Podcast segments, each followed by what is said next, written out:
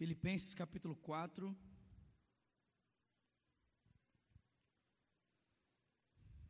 Versículo 19 diz: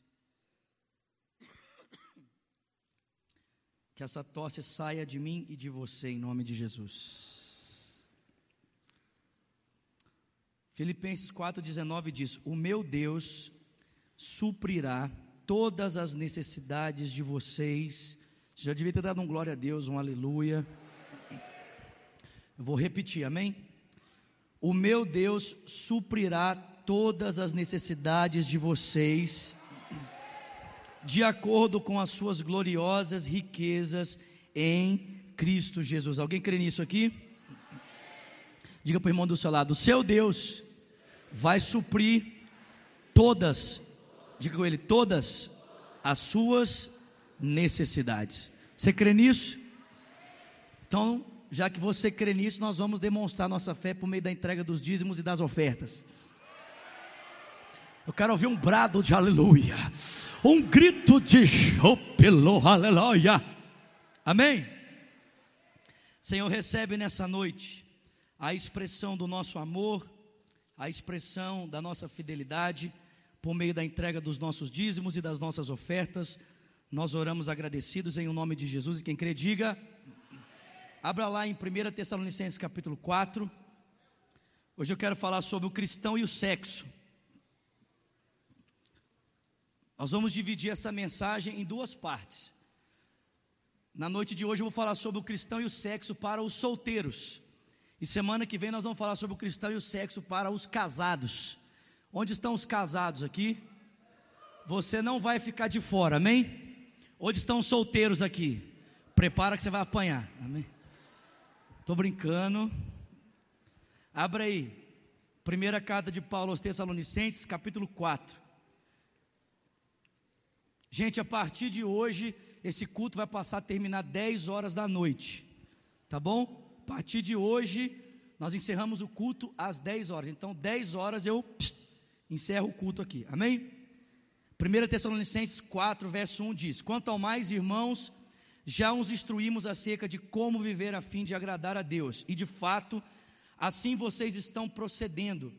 Agora lhes pedimos e exortamos no Senhor Jesus que vocês cresçam nisso cada vez mais, porque vocês conhecem os mandamentos que lhes demos pela autoridade do Senhor. A vontade de Deus é que vocês sejam santificados, abstenham-se da imoralidade sexual, cada um saiba controlar o seu próprio corpo de maneira santa e honrosa, não dominado pela paixão de desejos desenfreados como os pagãos que desconhecem a Deus. Nesse assunto, ninguém prejudique seu irmão e nem dele se aproveite. O Senhor castigará todas essas práticas, como lhes dissemos e asseguramos, porque Deus não nos chamou para a impureza, mas para a santidade. Portanto, aquele que rejeita essas coisas não está rejeitando o homem, mas a Deus que lhes dá o seu Espírito Santo. Pai, fala conosco nessa noite através da Sua palavra. Nós queremos ouvir a Sua voz, queremos aprender do Senhor, queremos crescer na graça, queremos crescer em estatura e queremos crescer em conhecimento diante do Senhor. Nós oramos agradecidos em o nome de Jesus e quem crê, diga. Então, presta atenção, antes de nós falarmos propriamente sobre a relação do cristão com o sexo, vale observar que Paulo diz aos Tessalonicenses que eles haviam aprendido a maneira de viver a fim de agradar a Deus. Diga comigo, viver a fim de agradar a Deus. E nós já temos falado aqui que a vida que agrada a Deus não é uma vida que observa apenas regras e regulamentos. Porque quando nós observamos o grupo dos fariseus nas Sagradas Escrituras, a gente percebe que os fariseus andavam segundo regras e regulamentos e nem por isso eles agradavam o Senhor. O próprio Paulo fazia parte desse movimento dos fariseus e nem por isso ele agradava ao Senhor, porque vivia a partir de regras e regulamentos. Está abençoado no nome de Jesus, amém. A vida que agrada a Deus, segundo Hebreus capítulo 11, verso 6, é uma vida de fé. A Bíblia diz: sem fé é impossível agradar a Deus, porque é necessário que aquele que se aproxima de Deus creia que Ele existe e que Ele é galardoador daqueles que o buscam. Aqueles que vivem a fim de agradar a Deus, eles confiam em alguma coisa. E no que eles confiam? Eles confiam na suficiência da obra de Cristo. Eles confiam na ação do Espírito Santo nos seus corações. E se depois você quiser perceber isso, basta você abrir a sua Bíblia na primeira carta de Paulo aos Tessalonicenses, capítulo 1, e você vai perceber que esses irmãos confiavam tão de forma assim tão profunda na obra do Espírito, na obra de Cristo, que haviam resultados que estavam acontecendo na vida deles exatamente por causa dessa confiança que eles estavam demonstrando na pessoa do Senhor Jesus. Mas Paulo não diz apenas que eles haviam aprendido a viver dessa forma. Paulo diz que eles precisavam continuar a crescer nisso. E é exatamente nesse caminho que todos nós estamos aqui. Não apenas queremos aprender a como viver a, fim de agradar a Deus, mas nós queremos crescer nessas coisas. E crescer nessas coisas significa ver a santificação, ver esse caminho que agrada a Deus, tocar todas as áreas da nossa vida. E uma das áreas que a santificação precisa tocar é o aspecto da sexualidade, a maneira como eu e você pensamos a respeito do sexo. E antes de nós falarmos propriamente como um cristão deve pensar a sua, sua sexualidade, pelas palavras de Paulo dá para a gente perceber um pouco como aquele contexto cultural de Tessalônica pensava a sua sexualidade. Eu só quero fazer uma menção aqui para você.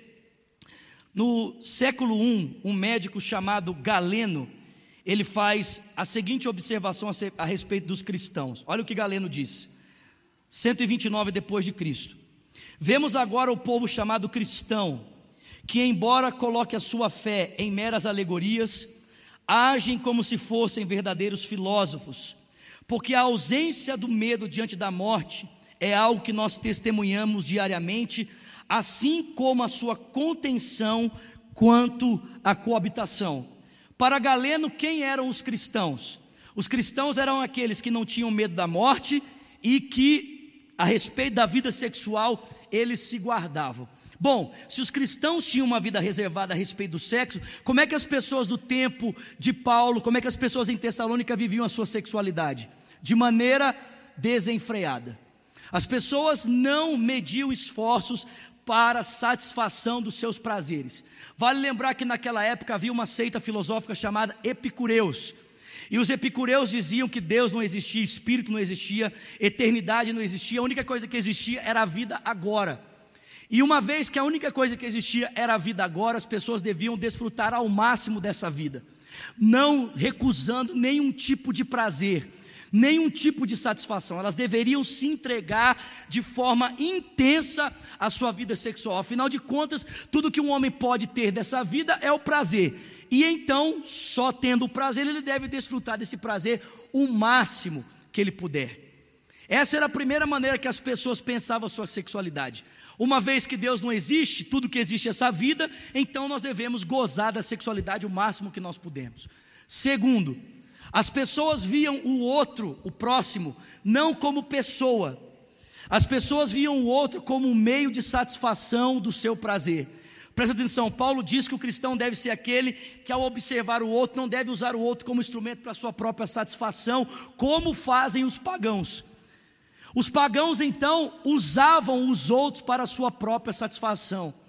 Aliás, em Corinto existia um templo chamado a uma deusa é, Afrodite. E esse templo consagrado a essa deusa chamada Afrodite era um templo que não possuía janelas, ele só possuía uma porta de entrada. O templo era completamente escuro. E ele era escuro porque o culto que acontecia lá dentro precisava dessa escuridão, precisava desse, desse breu. Quando a porta era fechada, os sacerdotes e as sacerdotisas se apresentavam às pessoas para ter relação com elas. Agora presta atenção: dentro do templo de Afrodite, tanto homens como mulheres rapavam a sua cabeça. Para quê? Para que no momento em que a porta fosse fechada, você não conseguisse fazer distinção de quem é quem. E as pessoas então se deitavam, homens com homens, mulheres com mulheres, faziam ali uma orgia sexual porque essa era a maneira deles de cultuar a Deus.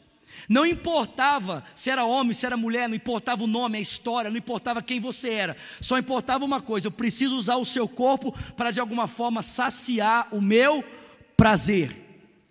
Então, a sexualidade das pessoas daquela época era medida, em primeiro lugar, pelo senso da inexistência de Deus.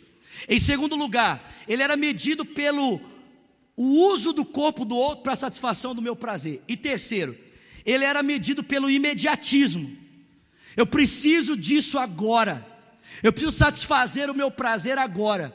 Uma vez que eternidade existe, não existe, uma vez que o senso do eterno não fazia parte da reflexão dessas pessoas, então a satisfação sexual delas era agora. Eu preciso desfrutar de todo o sexo agora, de tudo que eu puder agora.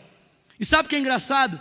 É que não é muito diferente da maneira como as pessoas pensam a sua sexualidade hoje. Porque nós vivemos em um mundo secularista onde Deus não é padrão para nada mais. Deus não é padrão mais para nenhum tipo de decisão, muito menos para a sua vida sexual.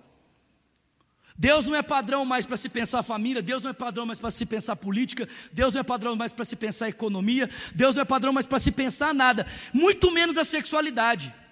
Deus, no que diz respeito à sexualidade, fica longe você deve pensar a sua vida sexual sem a perspectiva da existência de Deus. Por quê? Porque se Deus existe, existe um padrão ético que dirige a sexualidade das pessoas. Mas se Deus não existe, cada um pode desfrutar intensamente da sua vida sexual sem dar satisfação nenhuma para a pessoa de Deus. Segundo, a sexualidade das pessoas hoje também é medida pelo descaso com o outro, porque o outro não é o outro, o outro é só objeto. As pessoas hoje elas não querem saber o nome, sua história, de onde você veio, quais são os seus propósitos, qual a sua perspectiva de futuro. Elas querem saber o seguinte: dá para a gente deitar agora? A gente consegue ir para o motel hoje? Tem como você me mandar um nudes pelo Snapchat? Sim ou não? Sim ou não? Não? Então você não vive no mesmo mundo que eu, porque esse é o mundo que a gente vive. Nós vivemos em um mundo em que presta atenção, as pessoas, olha que coisa interessante, as pessoas batem foto do seu corpo, do pescoço para baixo, completamente nus e mandam uns para os outros. Por que, que o pessoal não coloca o rosto? É porque não importa a sua identidade, só importa o seu corpo. Não importa quem você é. Só importa que eu use o seu corpo de alguma forma para satisfazer o meu prazer. Terceiro, as pessoas são imediatistas. Se eu não fizer sexo agora, eu vou morrer. Você já ouviu isso? Quem já ouviu isso aqui? Levanta sua mão. Meu irmão, as pessoas falam isso hoje. Que, o que? Viver uma vida casta? O que? Me resguardar sexualmente? Eu vou ficar louco. Eu vou morrer. Mas preste atenção, por que, que as pessoas pensam dessa forma? Porque elas não têm um senso, uma perspectiva de eternidade. Para elas, tudo que existe é o agora. E sabe o que é mais interessante? Sabe o que é mais interessante? É que normalmente quando alguém está sendo tentado na sua vida sexual, quando alguém está sendo tentado a respeito do sexo, normalmente ela perde a perspectiva do tempo. Ela esquece que depois daquele momento vai existir um outro momento, e ela vai ter que arcar com a responsabilidade daquele ato que ela acabou de praticar. Mas porque a gente perde a perspectiva do tempo, a gente perde a perspectiva do relógio, o que, é que a gente faz? O que não deveria fazer e se entrega da forma como não deveria se entregar. E fica arrumando um monte de complicação emocional, porque deveria estar pensando a sua vida numa outra perspectiva. Os pagãos pensam a sua sexualidade assim. Paulo diz: um cristão não deve pensar a sua sexualidade assim. Um cristão não deve nortear a sua sexualidade pela mesma perspectiva que as pessoas do mundo. Você não pode ser secularista. Você não pode ser imediatista. Você não pode desconsiderar o outro como pessoa. Como um cristão então deve pensar a sua sexualidade? Em primeiro lugar, um cristão deve pensar a sua, a sua sexualidade pela consciência de que Deus existe. Diga comigo, aleluia. Diga para quem está do seu lado, meu irmão, não, não, olhe nos olhos dele, diga para ele, meu irmão, Deus existe. Alguém pode aplaudir o Senhor por isso aqui? Deus existe. Deus existe, querido. A sua sexualidade deve ser pensada a partir dessa perspectiva da existência de Deus. Você não vive num mundo sem Deus. Eu sei que a propaganda diz para você que Deus não está presente. Eu sei que o outdoor diz para você que Deus não está presente. Eu sei que o pessoal diz para você o tempo todo: use os seus impulsos para decidir a sua vida. Mas a Bíblia diz: use a perspectiva, a consciência da existência de Deus para nortear a tua história. Quem já leu Eclesiastes aqui? Levanta sua mão. Quem nunca leu, levanta sua mão. Levanta vai ler a Bíblia em nome de Jesus. Amém? É um conselho. Um conselho. Amém? Não meu. né? Mas de um camarada chamado Jesus Cristo de Nazaré. Né? Leia a Bíblia. Eclesiastes termina dizendo o seguinte: jovem, se você quiser, curte a sua vida. Se você quiser, jovem, se entrega a todo tipo de prazer, quebra tudo, faz de tudo, vai nas boates todas, contextualizando aqui as palavras de Salomão, beija quantas bocas você puder, numa noite só, até dar calo no seu beiço, até você ficar com um cãibra na boca, de tanto beijar, deita em quantas camas você puder, Bebe tudo que você puder, usa tudo que você puder, mas lembra que amanhã você vai prestar conta de tudo isso para o seu Deus. Lembra que amanhã você vai dar conta de tudo que você fez para um Deus que existe. Sabe o que é interessante? É que normalmente, quando a gente quer pecar na área sexual, a gente sempre escolhe o lugar que está oculto da vista das pessoas. Porque a não ser que você for muito cara de pau, né? Peco aqui mesmo, né? Toné, pode passar o pastor Márcio, pode passar o pastor André, pode passar o pastor Lucê, tá aqui, é a pegação mesmo. Né? Presta atenção. Normalmente nós temos a tendência de fazermos o quê? Irmos para um lugar isolado à vista das pessoas para que ali a gente possa então, né? Com uma outra pessoa. Só que presta atenção, irmão. Você pode se esconder dos olhos dos homens, mas você não pode se esconder dos olhos de Deus. Até quando você peca escondido dos homens, você não peca escondido dos olhos de Deus. A sexualidade de um cristão precisa ser medida com essa consciência de que Deus existe. Presta atenção: se os pagãos decidem a sua sexualidade de maneira desenfreada porque Deus não existe, um cristão é aquele que, tendo a consciência de que Deus existe, ele entende que existem parâmetros que partem de Deus para nortear todas as áreas da sua vida, inclusive a maneira como ele lida com o sexo, e portanto, ele escolhe abraçar os caminhos de Deus e nortear a sua vida por esses caminhos. Alguém pode dar um glória a Deus aqui? Aplauda o Senhor aí, meu irmão.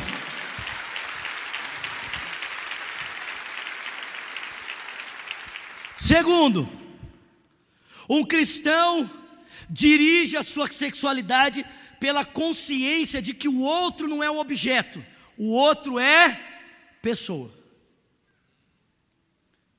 Diga comigo, o outro é pessoa. Presta atenção, se você não está interessado em arcar com a responsabilidade da história do outro, você também não está interessado em se deitar com ele.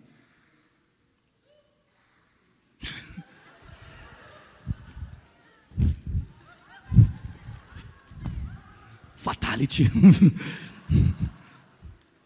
se você não quer arcar com a responsabilidade da história do outro, você não tem o direito de se deitar com o outro.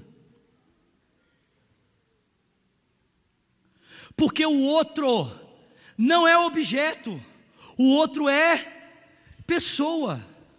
Escuta aqui, meu irmão: o seu corpo não pode ser o que o seu coração não está disposto a ser. Se você não está disposto a dar o seu coração para a pessoa, então você não deve dar o seu corpo para ela também. Porque você só deve entregar o seu corpo para alguém que o seu coração já se entregou antes. Mas o mundo em que a gente vive é o contrário: a gente primeiro entrega o corpo para depois entregar, e olhe lá. e olhe lá. Mas um cristão não. Um cristão ele olha para a pessoa e ele diz: cara, do outro lado existe alguém que é a imagem e semelhança de Deus. E não é um objeto. Não é, é pessoa. E tratando-se de pessoa, eu não posso pegar o corpo do outro e usar ele e, e, e me deixar ser usado. Escuta aqui, querido. Você não é um pedaço de carne. Amém? Sua casa não é um açougue. Sua rede social não é um açougue. Amém? Você não faz parte da rede de carne é, do modelo, sei lá. Não sei, Friboi. Você não faz parte, amém? Você não é mercadoria do Friboi. Não use a tua rede social dessa forma. Não vista-se dessa forma, como se você fosse uma mercadoria. Você não é. Você é gente. Você é pessoa. Você tem um valor intrínseco em você. Ainda que as pessoas tenham dito para você que você só se resume às curvas do seu corpo, ao tamanho dos seus músculos, eu digo para você: você é mais do que isso, querido. Você é muito mais do que isso. Você não é só um monte de curva. Você não é só um monte de músculo. Você é gente, você tem sonhos, você tem propósitos, você tem objetivos, você tem perspectiva de futuro. Alguém pode dar um glória a Deus aqui?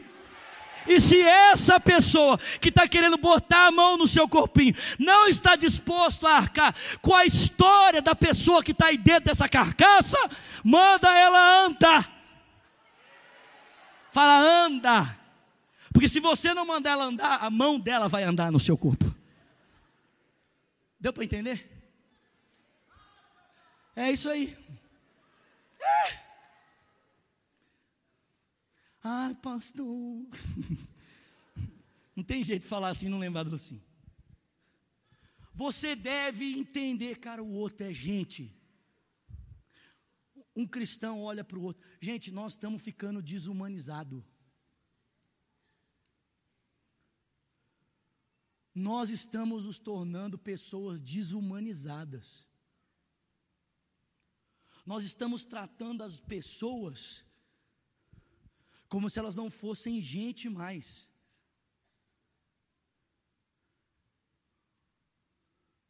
A gente está vivendo num mundo em que a gente está esquecendo que o outro é ser humano. Essa semana eu estava eu tava reunido com os pastores da mocidade, eu falei para eles, falei assim, galera, nós estamos precisando de praticar algumas coisas para ver se a gente se lembra de que nós somos gente. Para ver se a gente se lembra de que é gente, é ser humano que está do outro lado. Porque a gente vai né, mergulhado nas atividades e não sei o que, e faz não sei o que lá, e corre para um lado, e corre para o outro, e está envolvido naquilo, e está envolvido naquilo, está envolvido naquilo outro. E a gente vai esquecendo que as pessoas que sentam do nosso lado, no, no, no, transporte público, ou que sentam perto da gente na faculdade, ou que sentam no nosso lado no culto, é gente. A gente esquece que é pessoa, que é a imagem e semelhança de Deus, e a gente começa a olhar os outros como se fosse mercadoria, mas o outro não é mercadoria, o outro é gente, querido. Você é gente, meu irmão. Você consegue entender isso em nome de Jesus? A sexualidade de um cristão é norteada por essa consciência. O outro é pessoa, o outro não é coisa. Em primeiro lugar, um cristão norteia sua sexualidade, consciência de que Deus existe. Segundo lugar, um cristão norteia sua sexualidade pela consciência de que o outro é gente, não é objeto. Terceiro, um cristão norteia sua consciência a respeito da sexualidade pela, pelo, pelo, pelo, pelo senso de que existe eternidade. A vida não é só isso aqui. Diga para quem está do seu lado: a vida não se resume só a isso aqui. Diga para ele: existe eternidade. Existe eternidade. A sua vida não se resume apenas a esse momento. Deixa eu te fazer uma pergunta. O quanto de prazer você deseja ter? Pode responder, irmão. Quanto de prazer você deseja ter? Nossa, isso, obrigado. Alguém, ou, alguém. Aí ah, eu não vou responder essa pergunta. Misericórdia, que pergunta é essa, pastor? Que absurdo! Como assim o Senhor na frente desse auditório me pergunta quanto de prazer eu quero ter? Aí, pastor, eu quero ter muito, mas eu não posso falar. Presta atenção, meu irmão. Todo mundo aqui quer ter muito prazer. Sim ou não? Aleluia. Eu chego, eu estava falando com um monte de gente morta, né? Um zumbi, o The Walking Dead. Eu não quero ter nada. Eu não quero ter prazer. Eu sou um zumbi. Mentira! Todo mundo aqui quer ter prazer. Nessa área, então, nem se diz. Camarada tá assim, ó. Escalando. Ah! Banho gelado. Banho gelado para ele não, não serve mais. Quando ele entra no chuveiro, a água cai. Psh, vira vapor. De tão. É? Só que presta atenção. Se você quer ter muito prazer, deixa eu dizer uma coisa para você. Então tome decisões a partir de parâmetros que vão dar para você a condição de você ter um prazer do tamanho que você deseja. Porque se você continuar decidindo a sua vida por esses parâmetros medíocres, medianos e pequenos, defasados, você vai continuar tendo prazer desse tamanhozinho. Mas se você decidir medir a sua vida, decidir a sua sexualidade pelos parâmetros de Deus, você vai ter prazer eterno, querido. Porque a palavra do Senhor diz que na presença dele existe alegria sem medida e delícias eternas estão na sua mão direita. Se você quer ter prazer de verdade, alguém pode dar um glória a Deus aqui? Uau! Você vai precisar decidir a sua história por outros parâmetros. Existe eternidade, meu irmão. O nível de satisfação que você sente quando você se deita com alguém é muito pequeno diante da satisfação que Deus pode dar para você eternamente, querido. Você precisa entender uma coisa aqui essa noite: Deus pode satisfazer você muito mais. Existe eternidade. Existe, cara. Existe uma perspectiva temporal muito maior do que essa. Cara, se você vive aqui meu irmão, o que, que é 70, 80 anos diante da eternidade? O que, que é, meu irmão? O que, que é, meu irmão? Então para de jogar os 80 anos fora em coisas que não vão te levar a lugar nenhum. Usa os seus 80, 80 anos aqui para você acumular, meu irmão, delícias eternas na presença de Deus. Salomão diz no final do Provérbios, Provérbios 29 ou 30, se não me engano, ele fala o seguinte: nos primeiros versículos. Depois você lê lá, lê o capítulo todo. Aproveita que eu não sei aqui o capítulo e você lê. Presta atenção.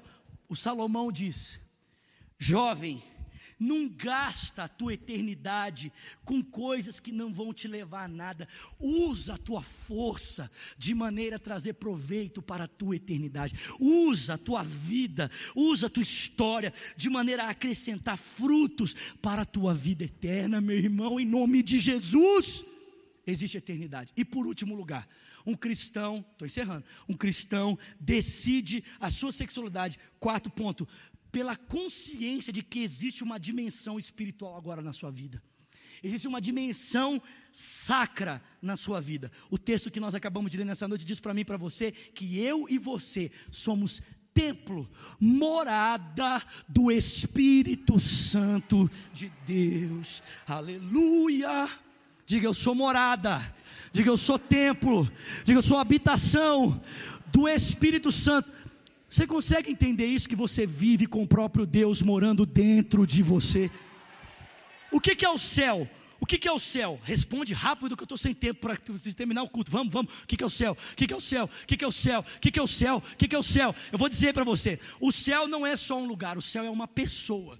O céu se chama Jesus Cristo de Nazaré e tudo sobre aquilo que o governo dele é estabelecido, isso se chama céu. Não sei se você consegue perceber, mas profeticamente você já está vivendo um pedacinho do céu aqui agora, porque o próprio Deus veio morar dentro de você, a paz veio morar em você, o príncipe da paz veio morar em você, a justiça veio morar em você, a bondade veio morar em você. Alguém pode dar um glória a Deus aqui? A fidelidade veio morar em você, a eternidade veio morar em você, o próprio Espírito Santo querido veio habitar dentro de você. Diga glória a Deus. E aí você vai pegar esse corpo que é templo do Espírito e vai transformar ele numa boate? Não, pastor, porque aos domingos eu alugo o meu corpo para o Espírito. De segunda a sexta eu funciono numa casa de show. Nos domingos toca Cristo vivo, mas durante a semana toca Jorge Mateus. E eu quebro tudo, pastor. É, papai. No domingo, às 20 horas e 30 minutos, pastor, o meu corpo é templo do Espírito Santo. Mas no sábado à noite, vira, fala o nome de uma boate que eu não sei, vai. Kiss. Pelo amor de Deus. literalmente. Literalmente. O pessoal falou, queima, literalmente literalmente. Né? Nossa, velho, não tinha uma outra. Assim, essa aí.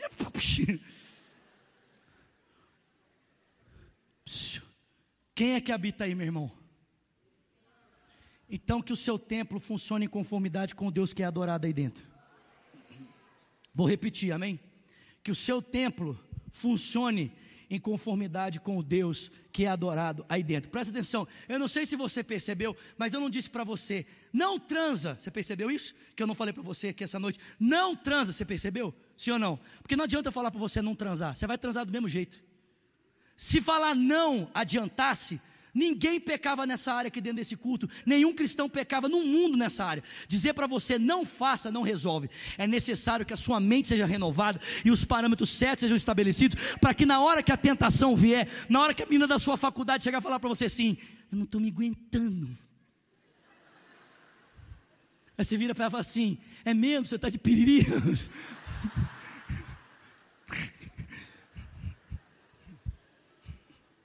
A menina chega você, com aquela cara assim, né? Sabe, aquela cara. Ela vê assim. Você até olha e fala assim: ali deve ter umas quatro pombagiras.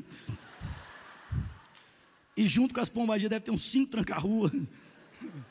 Ela, ela, ela vem, né, assim caminhando na sua direção, te mirando, e você, sangue do Cordeiro tem poder, o sangue de Jesus tem poder, o sangue de Jesus tem poder, o sangue de Jesus tem poder. Aí ela chega perto de você assim, o sangue de Jesus tem que ter poder demais. Aí você sai fora.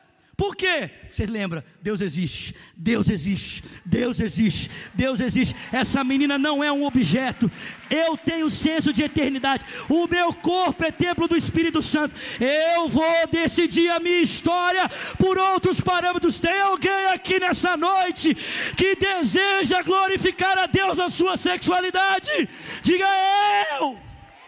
Fica de pé no seu lugar.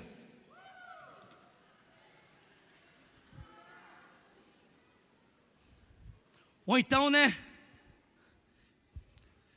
Eu não sei. As moças me respondam aqui, porque dizem, dizem por aí que o homem é mais movido por aquilo que vê e que a mulher às vezes é mais movida pelo ouvido. Mas ultimamente eu conheço umas meninas que não é assim. Elas são movidas por aquilo que vê, por aquilo que ouve, por aquilo que cheira.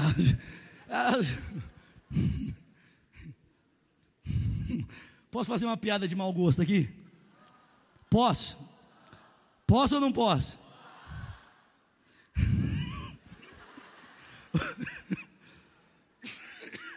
Tem mulher. As que estão aqui não são assim. Que aqui só tem princesa, santa revestida de poder pela fé. Presta atenção. Tem mulher que é movida a carinho. Carro carinho, roupa carinha, sapato carinho, bolsa carinha. Presta atenção. É uma brincadeira, eu avisei. De mau gosto, mas é. Escuta! Quando aquele camarada chegar para você, né, com aquela voz assim, boa noite. Aí você olha e diz para ele, boa noite, você sabia que Deus existe?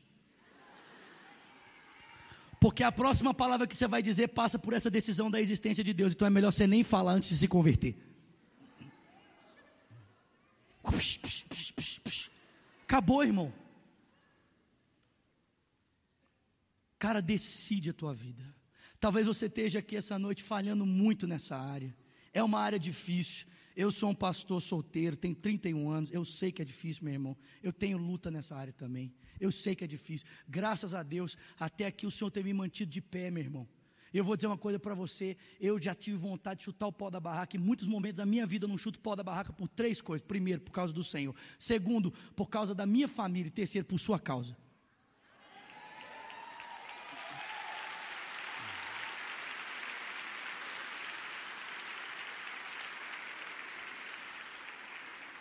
Eu falo assim, Deus, se eu cair,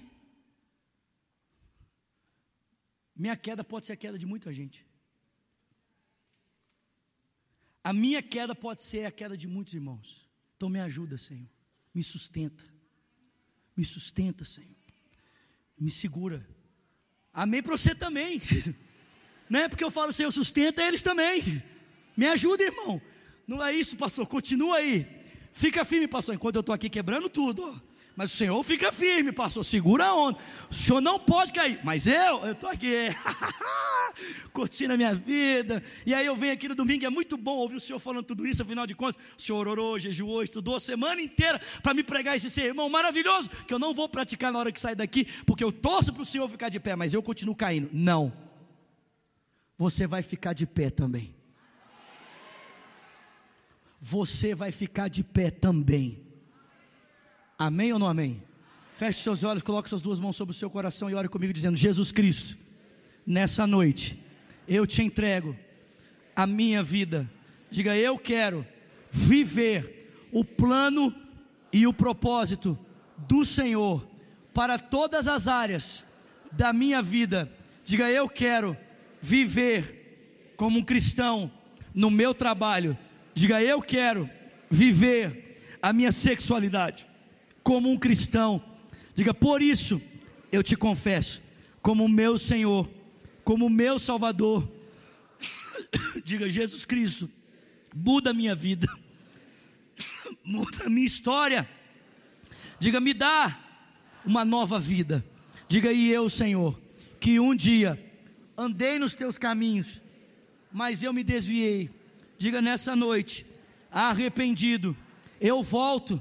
Diga, eu sei que o Senhor pode perdoar os meus pecados, ainda que eles tenham sido vermelhos como a escarlate. O Senhor pode me tornar branco, branco como a neve, em nome de Jesus. Quem fez essa oração pela primeira vez dizendo: Jesus Cristo, eu te entrego a minha vida, ou você orou dizendo: Eu quero voltar aos caminhos do Senhor, levanta uma das suas mãos, eu quero conhecer você bem alto, bem alto. Eu vejo uma mão levantada ali, levanta, bem alto. Vejo outra mão levantada lá atrás, mais mão levantada lá atrás, mais mão levantada lá em cima, mais mão levantada lá em cima, outra mão levantada lá em cima, levanta bem alto, vai. Bem alto. Vou pedir a você que levantou uma das suas mãos, sai do seu lugar e vem correndo aqui para frente. Nós queremos orar com você, queremos orar por você, por favor. Vem. Pode vir. Vem. Olha só, se você tiver curiosidade, faz assim, enquanto o pessoal vem, vem chegando.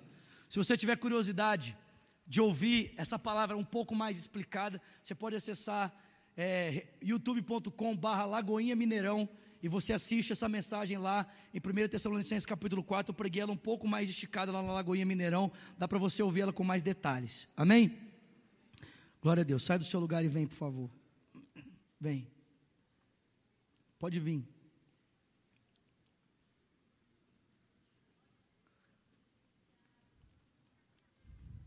Glória a Deus. Vem, querido. Aleluia. Vira para a pessoa que está do seu lado aí, meu irmão. e pergunta para ela como é que está a sua vida com Deus, querido. Presta atenção, tem gente chegando ainda. Calma, respira, está tudo bem, amém? Se ela baixar a cabeça ou desconversar, você pega ela pelos cabelos e traz ela aqui na frente, amém? Estou brincando, você pode pegar ela só pelas orelhas. Vem, meu irmão. Tem mais gente vindo, isso, vem. Glória a Deus, vem. Pode vir, vem. Vem, vamos aplaudir. Glória a Deus.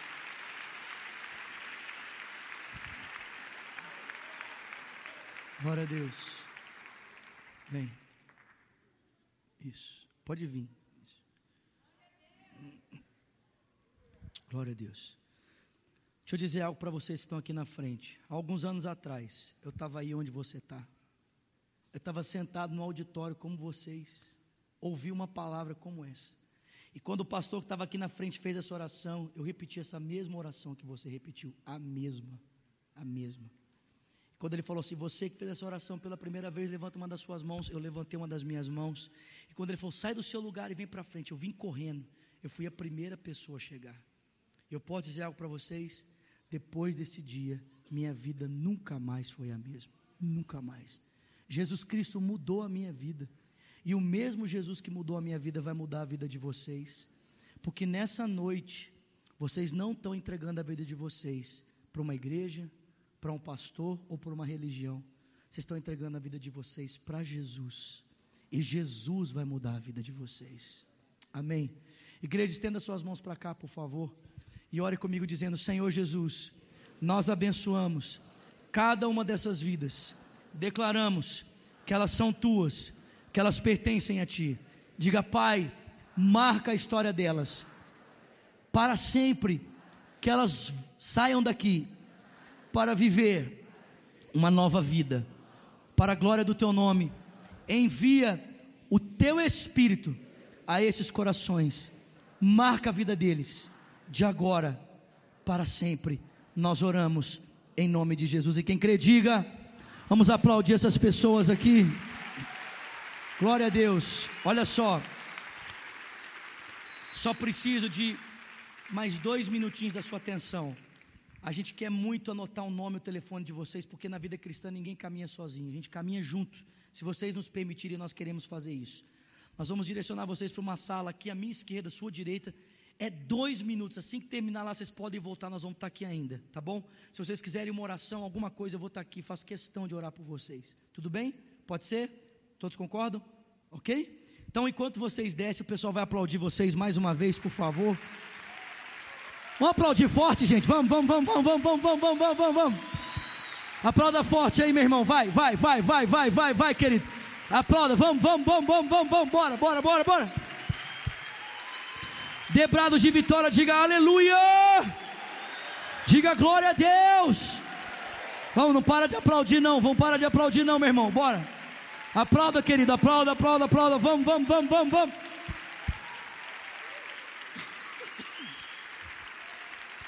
Glória a Deus!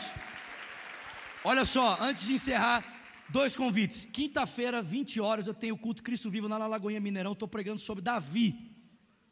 Estou pregando uma série sobre a vida do rei Davi. Tá bom pra caramba. Se você puder, vai lá. Amém? Otacílio Alegrão de Lima, 20, 2870, próximo do Pago Guanabara. E outro convite. Toda, toda terça-feira, às 18 horas, eu tenho um discipulado que eu dou aqui no Espaço Juventude.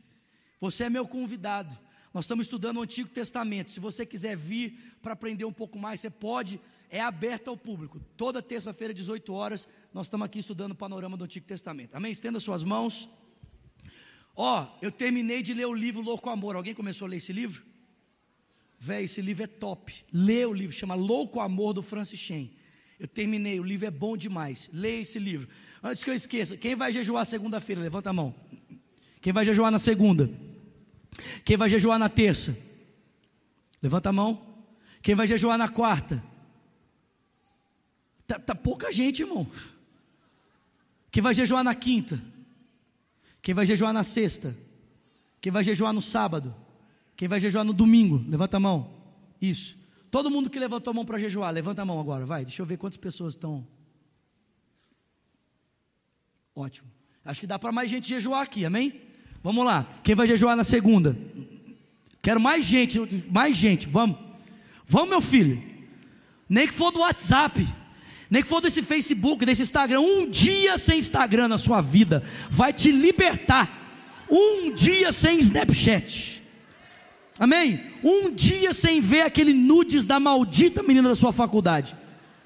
Um dia. Quem vai jejuar? Segunda-feira, levanta sua mão. Terça-feira. Quarta-feira. Quinta. Sexta. Sábado. Domingo. Amém. Que a graça do nosso Senhor Jesus Cristo, que o amor de Deus o Pai, a comunhão e o consolo do Espírito seja com o povo de Deus aqui espalhado toda a terra desde agora para sempre. Quem crê, diga. Tchau.